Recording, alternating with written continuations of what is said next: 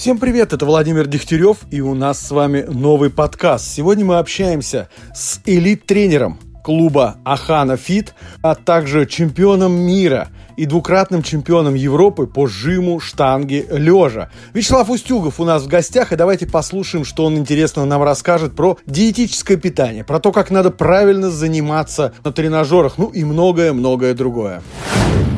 Сегодня в гостях у нас Вячеслав Устюгов, Здравствуйте. сертифицированный тренер по бодибилдингу, фитнесу, чемпион мира, чемпион Европы. Двукратный. Вот, тем более. Ну, начнем разговор так издалека, скажем, э, вообще как к этому пришли, как все это вот случилось? Давайте два самых еще титула. Дважды чемпион Европы, абсолютный чем- чемпион России и дважды мастер спорта международного класса по жиму штанги лежа. Вот. В чем два? Дважды международный, там, мастер спорта международного класса с допинг-контролем и без допинг-контроля. А это означает, что человек не только в голову ест, но еще и обладает методиками. Потому что с допинг-контролем выполнить норматив очень-очень и очень сложно. Так что маленькая гордость в этом есть. Это хорошо. А как, как это все началось? Ну вот с чего? Началось с банального желания выглядеть как в мультиках про аргонавтов. Старых-старых добрых. Я думал, как в кино Шварценеггер. А тогда не было Шварценеггера. Мы же дети кого? Мы же дети советских времен. Бойко Митич у нас тогда был. Пер- первый Ну, так и индейец из самых здоровых. Все. А так начиналось-то еще издалека. Потом была борьба. Пытался там что-то из себя сделать.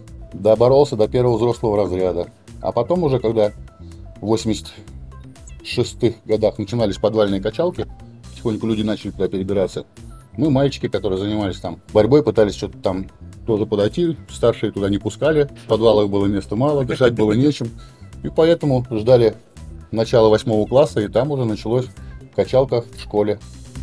Ну это вот как э, Люберцы, вот это все, да, знаменитые Люберцы. Да, да, вот да. это вот. Ты помнишь, как все начиналось? Да. Сейчас поколение не понимает, что это такое, когда штангу найти вообще было невозможно, а гантели в магазинах, когда спрашивал, начинали таращить глаза в спортивных магазинах, говорить, вы что, такие вещи нам не завозят. И завозят 1, 2, 3, 4, 5 килограмм, и все. Этим же не занимаешься. Хорошо. И, э, ну вот, а как, решил стать потом тренером или как, ну вот как это все? Нет, это все было просто желание стать большим. Занимался, занимался, были многие, это же 90-е годы там Ну да. моталось по профессии, никто не работал практически. В техникуме выполнил гири по первому взрослому разряду, потому что в техникуме сказали, либо мы вам покупаем железо, и вы выступаете на всех соревнованиях, какие только возможно по району, защищаете за нашу техникум? честь. Яхромский сельскохозяйственный техникум. О, Да, там тех- техник-механик широкого профиля. Вот. Я же родился в совхозе комбинат Московский. Где родился, там и пригодился. Так что хотел быть просто шофером. Мама сказала, нет, просто шофером в нашей семье не должно быть. И будем каким-то механиком. А механик это больше, чем шофер. Ну вот пришлось стать умным. четыре года я был самым э, лучшим учеником и лучшим спортсменом техникума. Да. И по тяжелой атлетике были соревнования, и по гиревому спорту были соревнования. По пауэрлифтингу первые соревнования назывались силовое троеборье. Так что все было еще до армии. А в армии как, кстати? А в армии это все очень здорово пригодилось. Я пошел, попал, вернее, в десантники, и там тоже интересная история. Ладно, не будем. И, короче, Нет, нет, был, был самым здоровым в дивизии. Даже так? Даже так. Но это когда уже продолжил качать. Когда только пришел, э, все старослужащие уехали на конфликты, у нас остались только годовалые сержанты и все. И там я стал чемпионом полка сначала по армрестлингу, а потом чемпионом дивизии. Ничего себе. Ну, среди тех, кто оставался. Ну, конечно. понятно. А когда приехали старенькие, я уже был 105-килограммовый хряк, потому что попал на два месяца на продовольственный склад, и тут я понял, насколько важно питание в нашем спорте. И Ничего начал набирать Куда ты 400 что-то грамм в день, как молодой бычок. Это много. Это очень много. Ну, сначала там 10 был, пошел в армию 92,5 килограмма. Рука была 42 сантиметра. Это было неплохие результаты. На меня приходили старослужащие смотреть, как я жам жены 150 килограмм. Не веря в это. А потом вот через какое-то время добрался до 105 килограмм. Рука была 45. А как вообще потом вот пришло понимание, что вот я буду тренером? Ну, там. Потом была куча всего. Потом была самая работа в структурах безопасности службы. Да. Потом стал начальником службы безопасности серьезных людей. А потом наладил свою работу до такой степени, что я работаю один раз в день. Шеф сказал, Слав, ну ты наладил, все, приезжай раз в, суд, ну, раз в неделю хотя бы контролируй, чтобы процесс у нас шел. Нареканий нет, получай за свою зарплату, какие разницы. Я своими руками построил дом за три с половиной месяца. Я живу в деревне, там много работы. Но когда ты постоянно дома, то ты все потихонечку доделываешь. Делать уже нечего. Жена говорит, а что ты я постоянно работаю, а ты постоянно дома сидишь. Ну, найди себе еще какую-нибудь работу. Я вот денег вроде более-менее. Он говорит, ничего страшного, найди себе применение. А какое применение? Думаю, да, выступлю, получу на соревнованиях, получу мастера спорта. Угу. Выступаю на соревнованиях, прихожу, говорю, где мой мастер спорта? Говорит, а у нас нету. Я говорю, в смысле нету? Я ж пожал 210 килограмм. Вот, а у нас нету мастера спорта по, по жиму лежа. У нас не сертифицировано ничего. Я говорю, что такое? У нас такая федерация. Елки-моталки. Готовлюсь еще полгода и начинаю э, выступать на других основаниях, жму 220 килограмм. То есть перевыполняю мастера спорта, смотрю, а там международного класса уже недалеко. Думаю, да что тут, что ж тут уже осталось-то? И через год выполняю мастер спорта международного класса. Вот с этими корочками уже можно получать чего-то. И пошел учиться, а у меня уже была написана книжка к тому времени, уже две статьи по ну, диетологии. Дойдем. Так я пришел и говорю, ребят, вот мои статьи, вот моя книжка, вот мои регалии, вот мой YouTube, посмотрите, пожалуйста, ну, что там мне не хватает, если давайте поучимся, если нет, то он говорит, ну, езжай домой, я посмотрю. До дома не успел доехать, но звонит, Слав, приезжай, твои документы уже готовы. Так что вот так я заочно сдал на тренера тренерские документы. А потом пошел уже в спортклуб и сказали, Слава, нам такие нужны. Поработай. Начали работать. Сначала три раза в неделю, а потом уже структура службы безопасности с кризисом отмерла и пришло это в работу постоянную. А там было как-то что-то такое серьезное, ну, служба безопасности? Там ну как серьезно? Нет, частное лицо. А, просто охранить да. частное лицо. Так просто частное лицо, если несколько машин и ну, куча Естественно, да. Просто обычное частное лицо крупного бизнеса. Потом тренер. Ну, точнее, вот сейчас уже тренер. Да. да?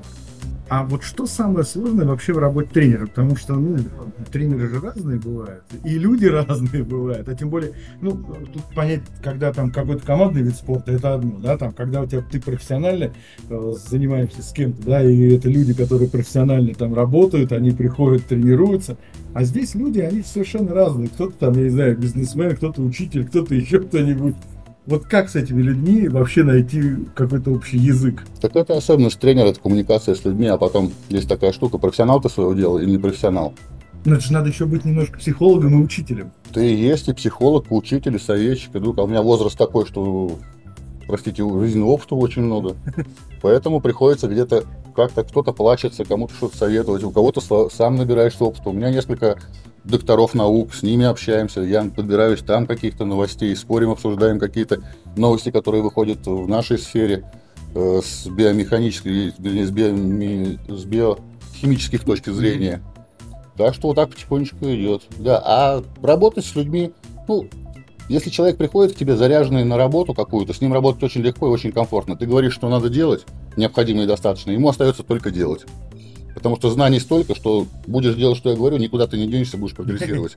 Если человек начинает забивать, через какое-то время говоришь, ну зачем мы тратим время, мое время стоит 50 рублей в минута. Ну да, да. А вот так вот у нас спустя рукава получается. Пристыдишь, он либо дальше получается, либо мы занимаемся, Слав, стой рядышком, бубни что-нибудь мне тут на ухо, блин, а я буду просто интересно с тобой и весело, короче.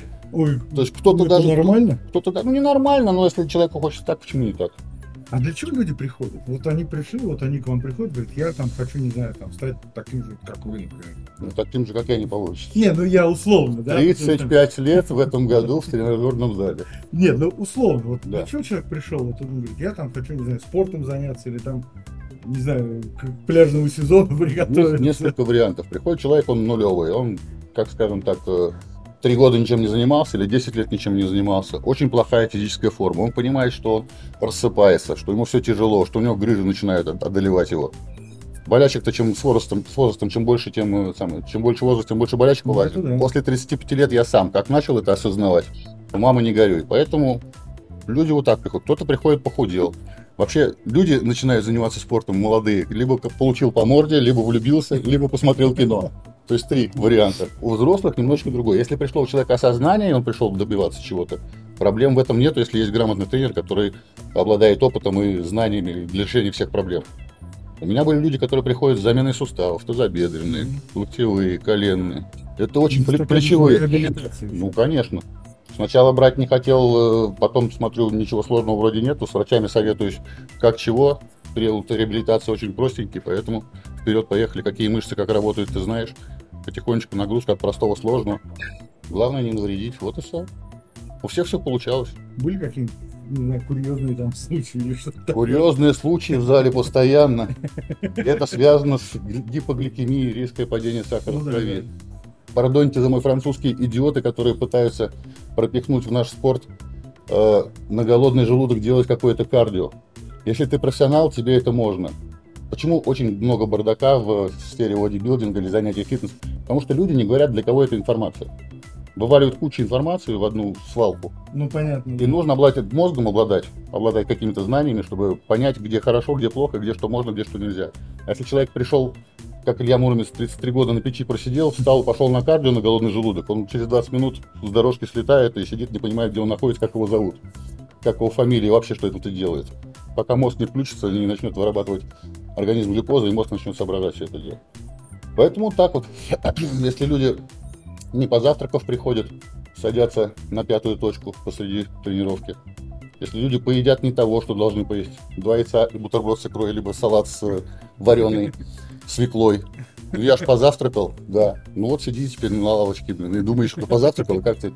Обязательно перед тренировкой надо кушать кашу. Организм восполняет запасы гликогена после тренировки через 72, ну, в течение 48 часов. Мгм. Так что кушать надо постоянно. А с кем труднее работать, с мужчинами или с женщинами? Ну, нет такого. Еще раз говорю, зависит от э, заряда человека на результат. Девочки есть упертые, чем мужчины. А вот для чего они приходят? Вот э, женщины для чего приходят в спортзал? Пляжный сезон, там, я не знаю, да, или что? У Я- кого какие цели? Я сейчас расскажу. Пришла бабушка. Так. Она бабушка. Но, короче, сказал, что ей 56 лет. Я немножечко удивился. Почему 56? Ну, выглядишь повстарше. Ну, ладно. Цели и задачи у нас какие? Она жир убрать, мышцы нарастить. В итоге оказалось бабуле 65 лет. Она не позавтракала, наврала мне, там, не пообедала, она мне наврала. И, короче, через 15 минут тренировки мы поймали гипогликемию и пошли домой. А еще прикол был. Она посидела, посидела. Говорит, да, тренер, все правильно сказали. Надо кушать перед тренировкой. Сейчас пойду покушаю, через два часа приду. Серьезно? Ну и как, нормально занимался потом? Не, куда? Ну в этот же день нельзя. Нет, ну это же понятно, вообще. Потом, да, конечно. Мы увидели, что это разные тренировки на голодный желудок и на сытый желудок. Вернее, за, за два часа, когда человек перед Мгм. тренировкой. Частенько, опять же, да, говорят, вот э, бодибилдинг, там, я не знаю, фитнес, это, опять же, и некие лекарства, и, да, и допинг в том числе, да. А, ну, вообще, как это? Так я и говорю, что я мастер спорта международного класса и с допинг-контролем, Вот- и без вот- допинг-контроля. вот я есть федерации, которые проверяют э, спортсмена на чистоту, есть которые не проверяют. А какая разница, все равно не пускают в олимпийский спорт.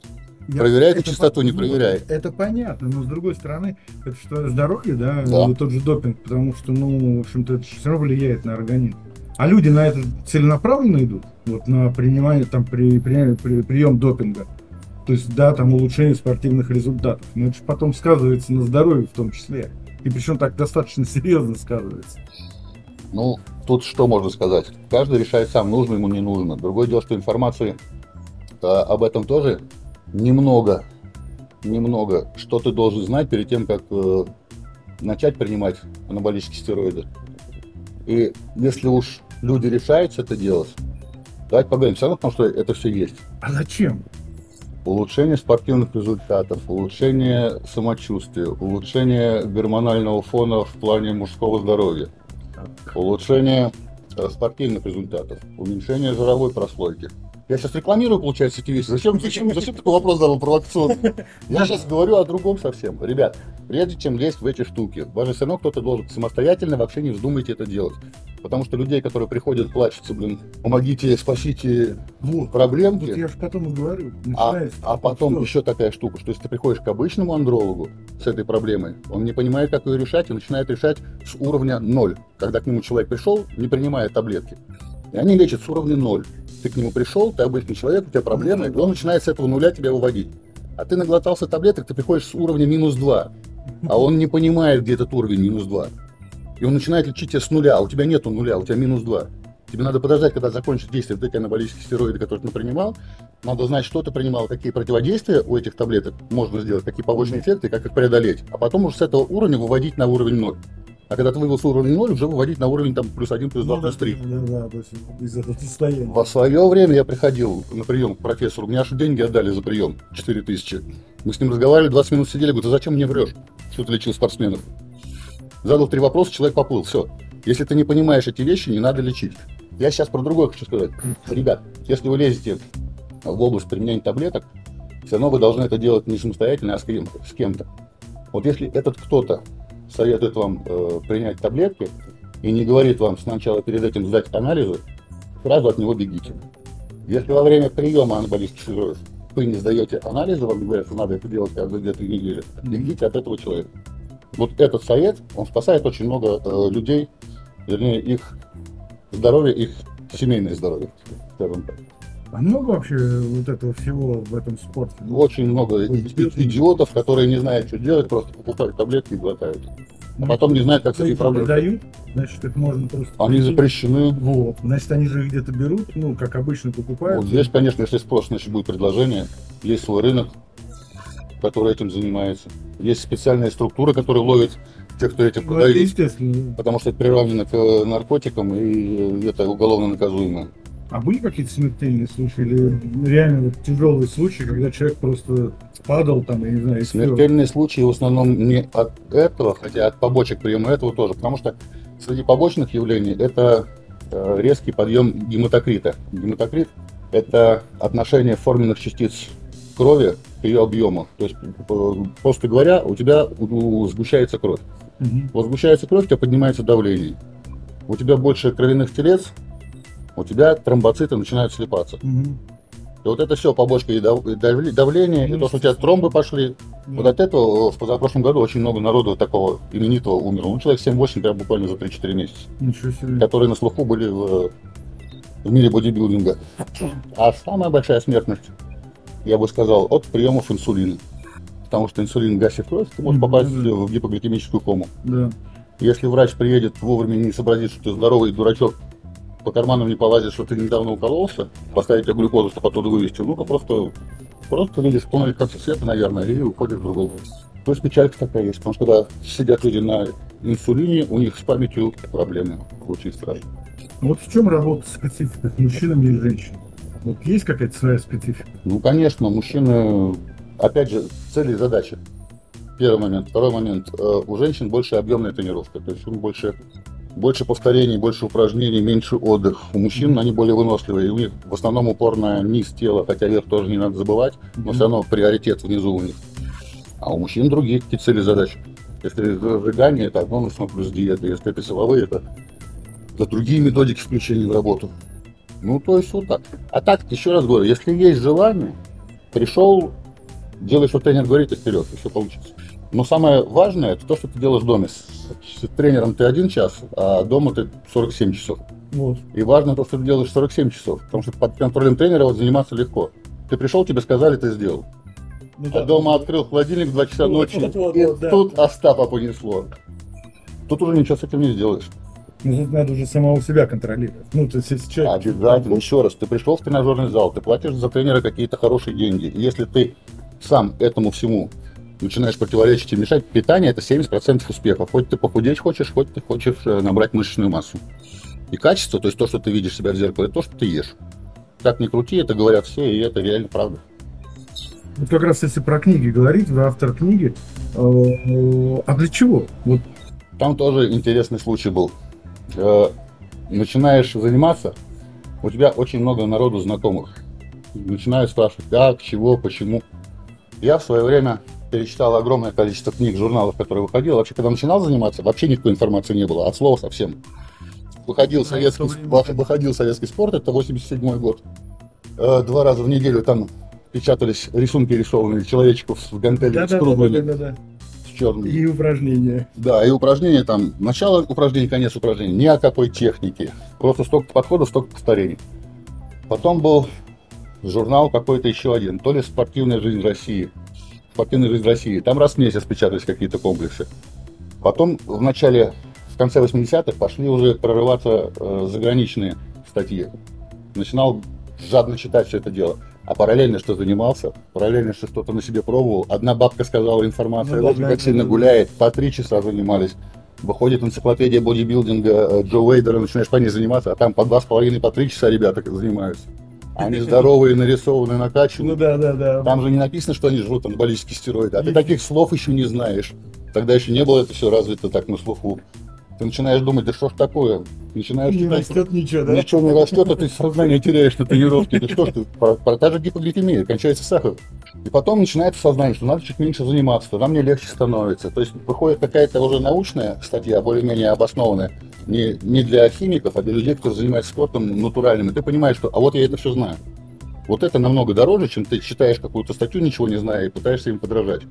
А когда ты что-то читаешь и говоришь, ох, я это знаю, только не знал, как называется, это вообще, в общем, самый большой ценный опыт.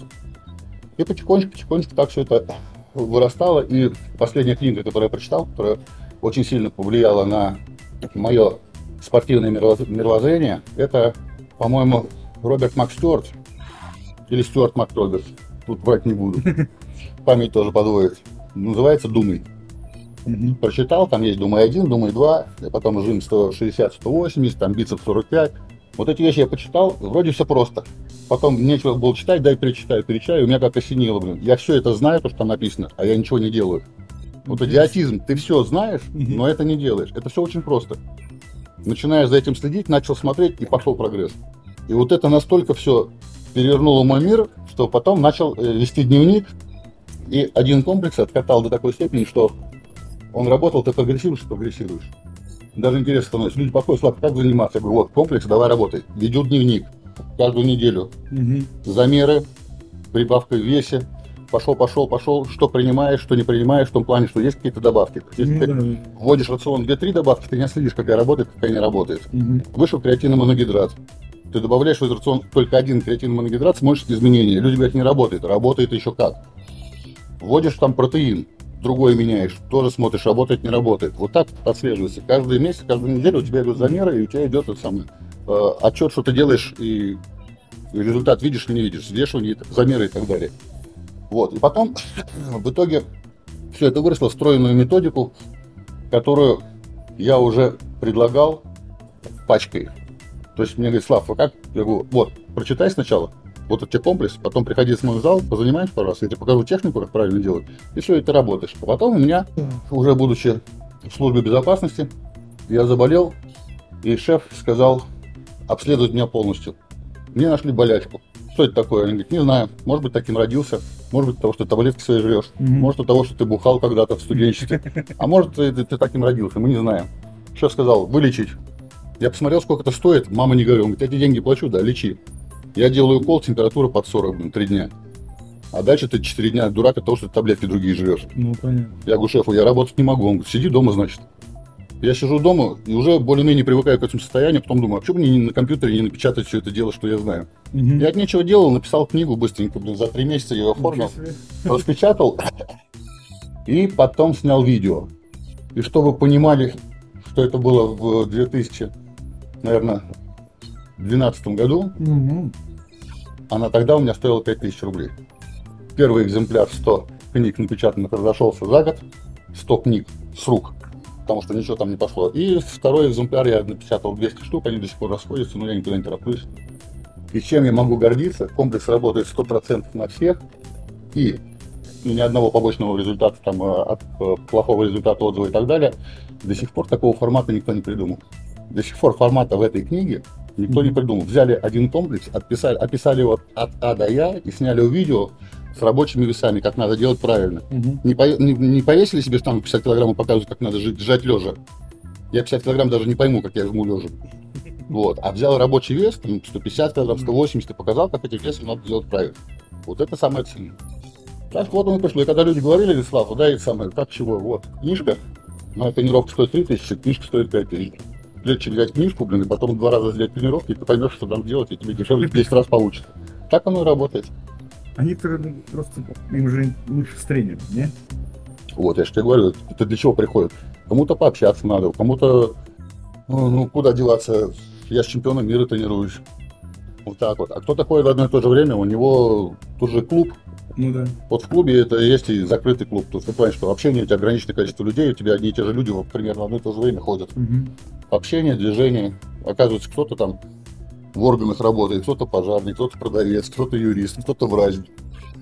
Вот в вашем спорте вообще есть, э, ну, понятно, конкуренция же есть, наверняка какие-то скандалы возникают, ну, как в любом виде спорта, в том, ну, в принципе.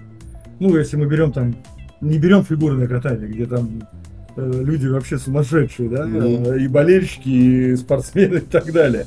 А вот у вас внутри какая-то есть конкуренция? Вот там у меня мышца 45, а у него там 50, ну, условно. Нет, у нас же не самое, не бодибилдинг, у нас пауэрлифтинг. Ну, все равно. Куда я сунулся. Там с размерами такого нету. Другое дело, что там интересно следить. Люди приезжают на соревнования. Кто-то катается на каждое соревнование. Там, а в году их штук там Мгм. очень много, но хотя бы в своем городе будет штук 12 точно каждый месяц. Но ты не подготовишься к каждому соревнованию Ну, грамотно. естественно, да. А люди катаются, у них и непонятно чего. Либо, либо сбор медалек с э, своими э, с грамотами. Ну, Мгм. надо еще финансово как-то, да? Финансово сейчас тоже все не очень просто. Что касается химии, все очень непросто. Надо. Пищевые добавки подорожали в два раза, блин, а то и в три. А если ты еще кушаешь не то, что необходимо и достаточно, а пытаешься еще сверху что-то навернуть, слушая рекламу ненужных вещей, черти сколько, то там тоже уже, мама не горюй, получается тебе. Взносы, если ты в чистый выступаешь, у тебя взносы там под 10 тысяч за соревнования. Мгм.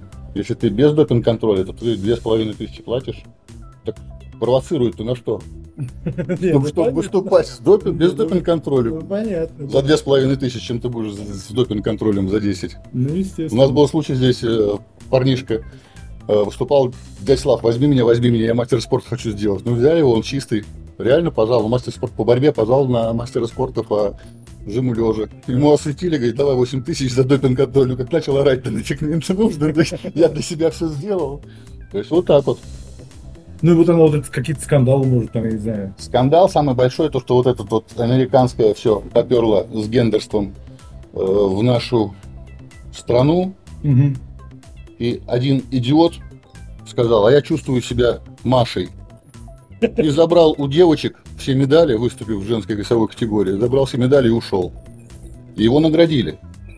Вот в чем позор, я считаю. Чувствуешь себя Машей, отрезай бубенчики, Да, и будь Машей. показывай уровень тестостерона, как у Маши. Ну да, да, да, да. и делай, что хочешь.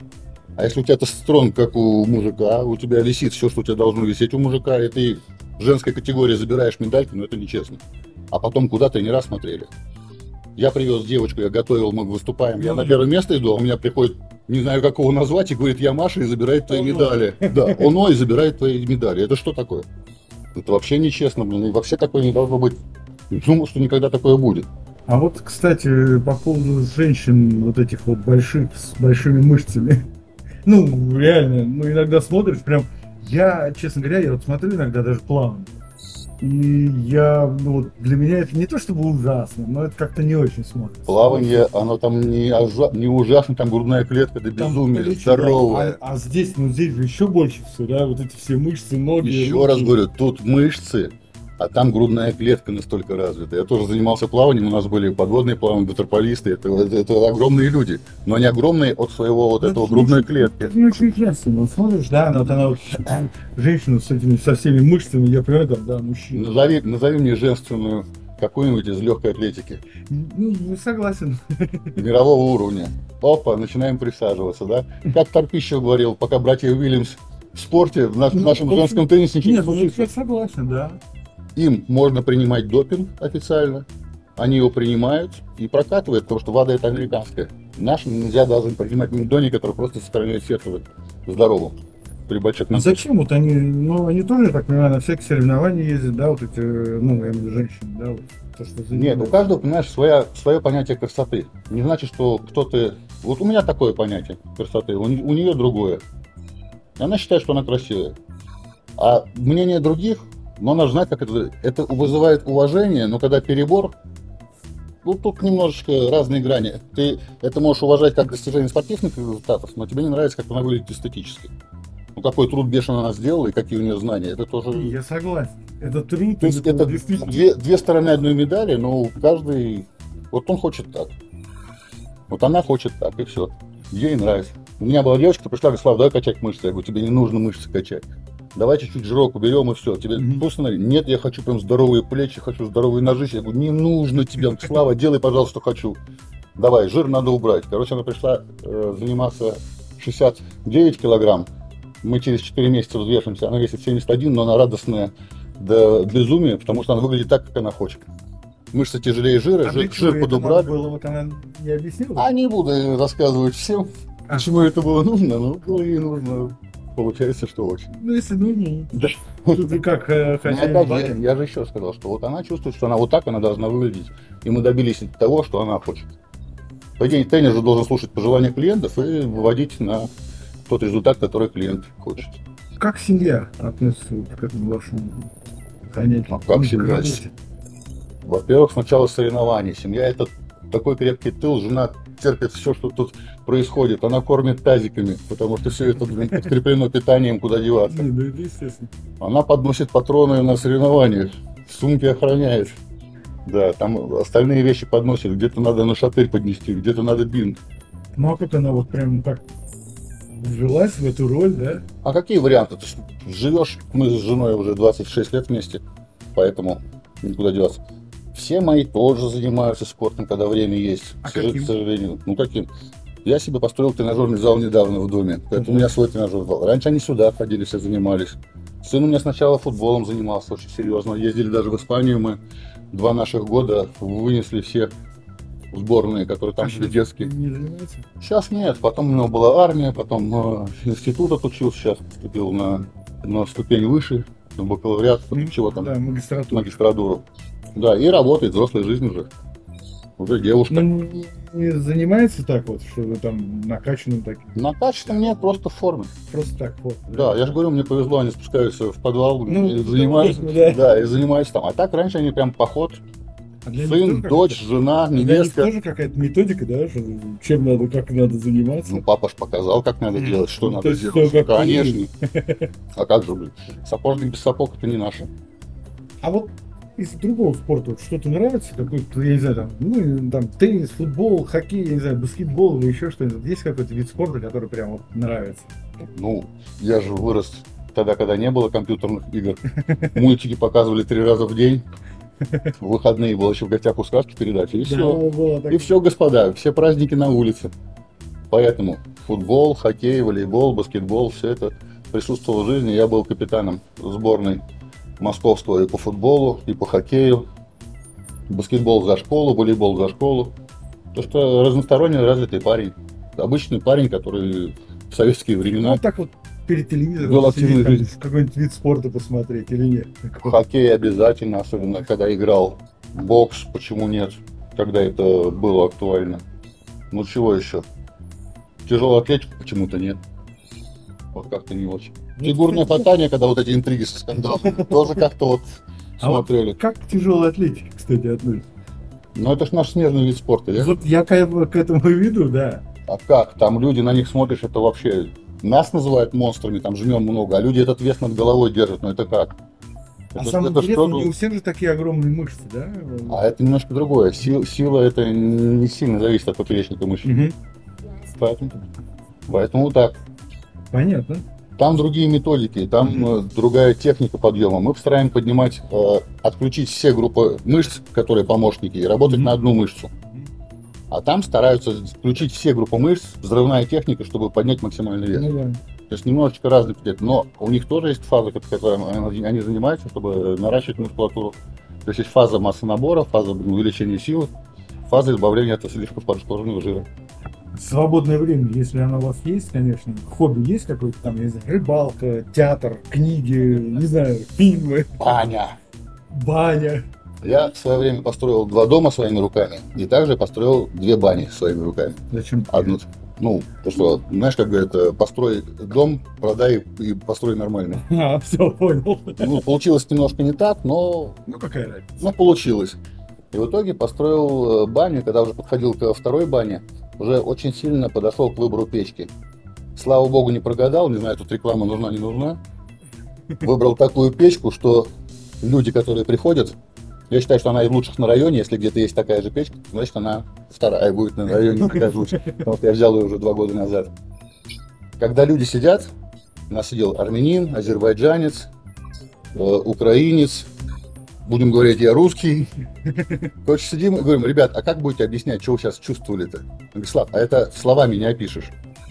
То есть, когда ты плескаешь э, воду на камне, открытая каменка, это одно, тебя как будто из чайника ошпарили. Ну да. Пар такой выходит. А когда пар выходит такой, что он под 400 градусов еще под давлением там постоял полторы минуты и выходит оттуда со свистом, что тебе уши закладывает, это немножечко другой пар, и когда этот пар опускается на тебя, ты как ласковое одеяло накрывает, и ты реально не можешь описать, что это такое. Баня, это второе. А вот отпуск вообще есть? Ну, бывает. Что там происходит? Сеч- Сейчас купили э, то, что называется Египет, а нас не пустили. никуда. Поехали в пансионат подмосковный, и там отдохнули. Ну, главное, чтобы девчонки не готовили. Как отдых? Вот как он проходит? У всех же по-разному. Ты же заниматься все равно как-то надо. Да уже куда заниматься? Ну, приходишь в дом отдыха старенький, открываешь спортзал, там 4 блина по 15 килограммов, 4 тренажера, сведение ног, разведение ног, самое актуальное, сгибание разгибание. И 4 гантели там от 1 до 10 килограмм. И чего с ними сделаешь? А вот важен вес, который, да, вот ты же смотришь, там начинает, ну, там, по- по- поменьше, побольше, побольше, побольше, и там это как-то влияет вообще, да? Ну, вот вес нужен, там, допустим, начинаешь там, ну, с 5 килограмм, дальше там, я не знаю, 7, 10, 12. И все думают, что если это самый большой вес, то ты будешь еще, там, я не знаю, сильнее, Больше? мощнее, Нет. больше, да. Тут, я же говорю, пришел к сознанию того, давай короче расскажу, это было до армии, я 92 килограмма вешу, у меня рука 42,5 сантиметра. Я качаюсь в тренажерном зале, там в УПГ он так сделан был. И я делаю бицепс, подъем штанги на бицепс 75 килограмм. Ну, это очень много для этого парня, 92 килограмма. Я согласен. Трещат за ушами все, что там может трещать. Сухожилия, связки кричат, идиот, отстань от нас, но я все равно давлю. Подходит ребята, говорит, слышь, там пришел новый парень какой-то, там сразу полтинник. Я говорю, да ладно, сейчас посмотрю, выхожу, а он 40 килограмм берешь там и четкой форме потихонечку, и потихонечку, не дергай ничего, все на месте, все ровненько, красиво. Раз 12 все сделал, поставил, видите, я улыбнулся, ушел, опять беру свои 75 килограмм. Я, я. Он приходит, он улыбнулся, раз уходит, я прихожу, говорю, давай здорово, знакомиться. Ну да. Как зовут там, так, я говорю, я говорю, ладно, я улыбаюсь, у тебя вес там 45 килограмм, ты-то что улыбаешься, блин? Рука большая, а сил-то нет. Он говорит, слышь, Слав, вот пока ты вот этой фигней занимаешься, у тебя никогда ничего не вырастет. На осознание вот этого момента ушло 7 лет примерно. Мгм. Что четкая техника и вес, который попадает, такой, скажем, необходимый, достаточный, вот это самое лучшее, что может быть э, для наращивания мускулатуры, для того, чтобы ты остался целым. Потому что разорванных мышц, разорванных сухожилий я видел в своей жизни, ну, раз 15. Зрелище нехорошее, непристойное, и получается оно... Даже ты не в зале это порвал. Он в зале 90 килограмм надергал на 5 раз, потом пошел, поднял бедро воды 12 килограмм. У него бицепс под мышкой оказался. Он думает, представляешь, бедро поднял 12 килограмм. Я говорю, не 12 килограмм, ты 90 килограмм в зале надергал. А там, когда она оторвется, это другой момент. Так что есть такая штука, как необходимый и достаточно. Вот ты должен взять тот вес, который подойдет именно под твои повторения, чтобы твоя мышца именно ими справилась. Вот это идеальная техника, она и даст тебе... Ты останешься и здоровый, и станешь здоровым полностью. А когда люди здоровые, они могут там руку согнуть, ногу разогнуть, потому что у них там, там болит, тут болит. Ну да. Это немножечко два разных здоровья. Ну и в концовочке у нас такой некий блиц-опрос. Быстрый, да, вопрос и быстрый ответ. Мгм. Любимое блюдо. Том-ям. Есть любимая книга. Ну, опять же, я же говорю, э, Думы, которая перевернула, и генералиссимус Суворов это в детстве читал. А, я не знаю, алкоголь любимый, там, вино. Меня пиво. Реклама будет? Надпись. И я гурман. Есть любимая марка машины? Любимая все-таки Volkswagen Touareg, потому что он и, и Porsche Cayenne, он и Audi Q7, но сейчас так, еще такая машина, что из мира в добрые люди. Просто сейчас Volkswagen же переводился как раньше. Народный автомобиль, сейчас он совсем не народный, поэтому, поэтому китайский автоклад. А любимое занятие на отдыхе? На отдыхе даже не скажу. Отдых. Загорать, купаться. Чай или кофе? Кофе. В последнее время, раньше был чай. А, вообще, что для вас спорт? Вот что такое спорт? А спорт, спорт- спорт для человека, который из 50 лет 35 уже Да, в спорте. А да. если самое интересное, то в 5 лет я был чемпионом Ленинского района по легкой атлетике в составе группы детского сада, экспериментальный. То есть это оттуда считать. Это образ жизни. Образ жизни. Если даже пьешь, то знаешь, что ты придешь в понедельник на тренировку, и надо что-то поднимать тяжелое. Поэтому ты пьешь так, чтобы остаться на ногах, чтобы у тебя не было завтра головной боли, чтобы это все не мешало тому, что ты делаешь.